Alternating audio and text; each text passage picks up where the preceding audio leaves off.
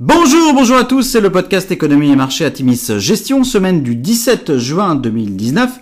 Je suis avec Guillaume Gandry. Bonjour Guillaume. Bonjour Stéphane, bonjour à tous. Alors petit avertissement, les performances passées ne préjugent pas des performances futures. Bien lire les documents de référence des fonds avant d'investir.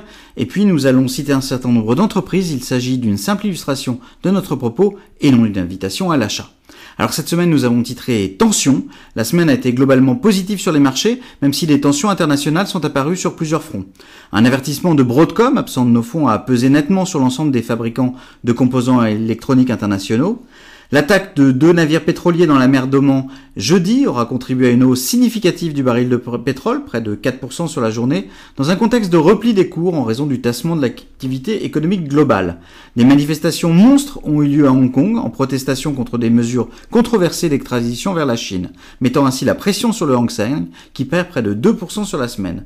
Notons par ailleurs que les ministres des Finances du G20 se sont mis d'accord pour mettre un terme aux échappatoires fiscales dont bénéficient Facebook, Google et Amazon, et ce d'ici 2020.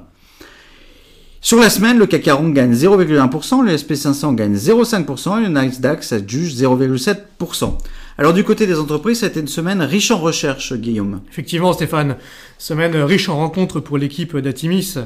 Euh, nous avons tout d'abord assisté à la conférence Exane qui nous a confirmé toute la pertinence de la thématique milléniale dans les entreprises européennes. Et puis nous avons également participé à la convention Advanced Manufacturing de New York qui nous rend toujours plus enthousiastes quant aux perspectives des sociétés impliquées dans le concept d'industrie 4.0.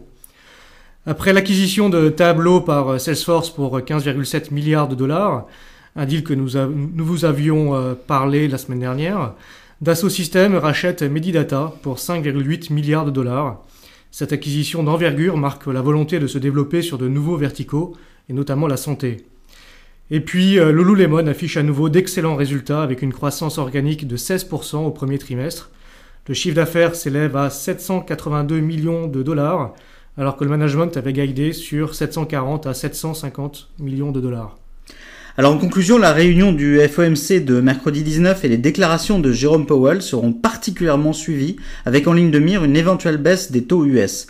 Le rebond des ventes de détail US a toutefois réduit la probabilité d'une baisse des taux à très court terme. Dans un contexte globalement porteur pour les introductions en bourse, et ce malgré les relatifs flops d'Uber et Lyft, l'IPO de Slack sera particulièrement regardé jeudi.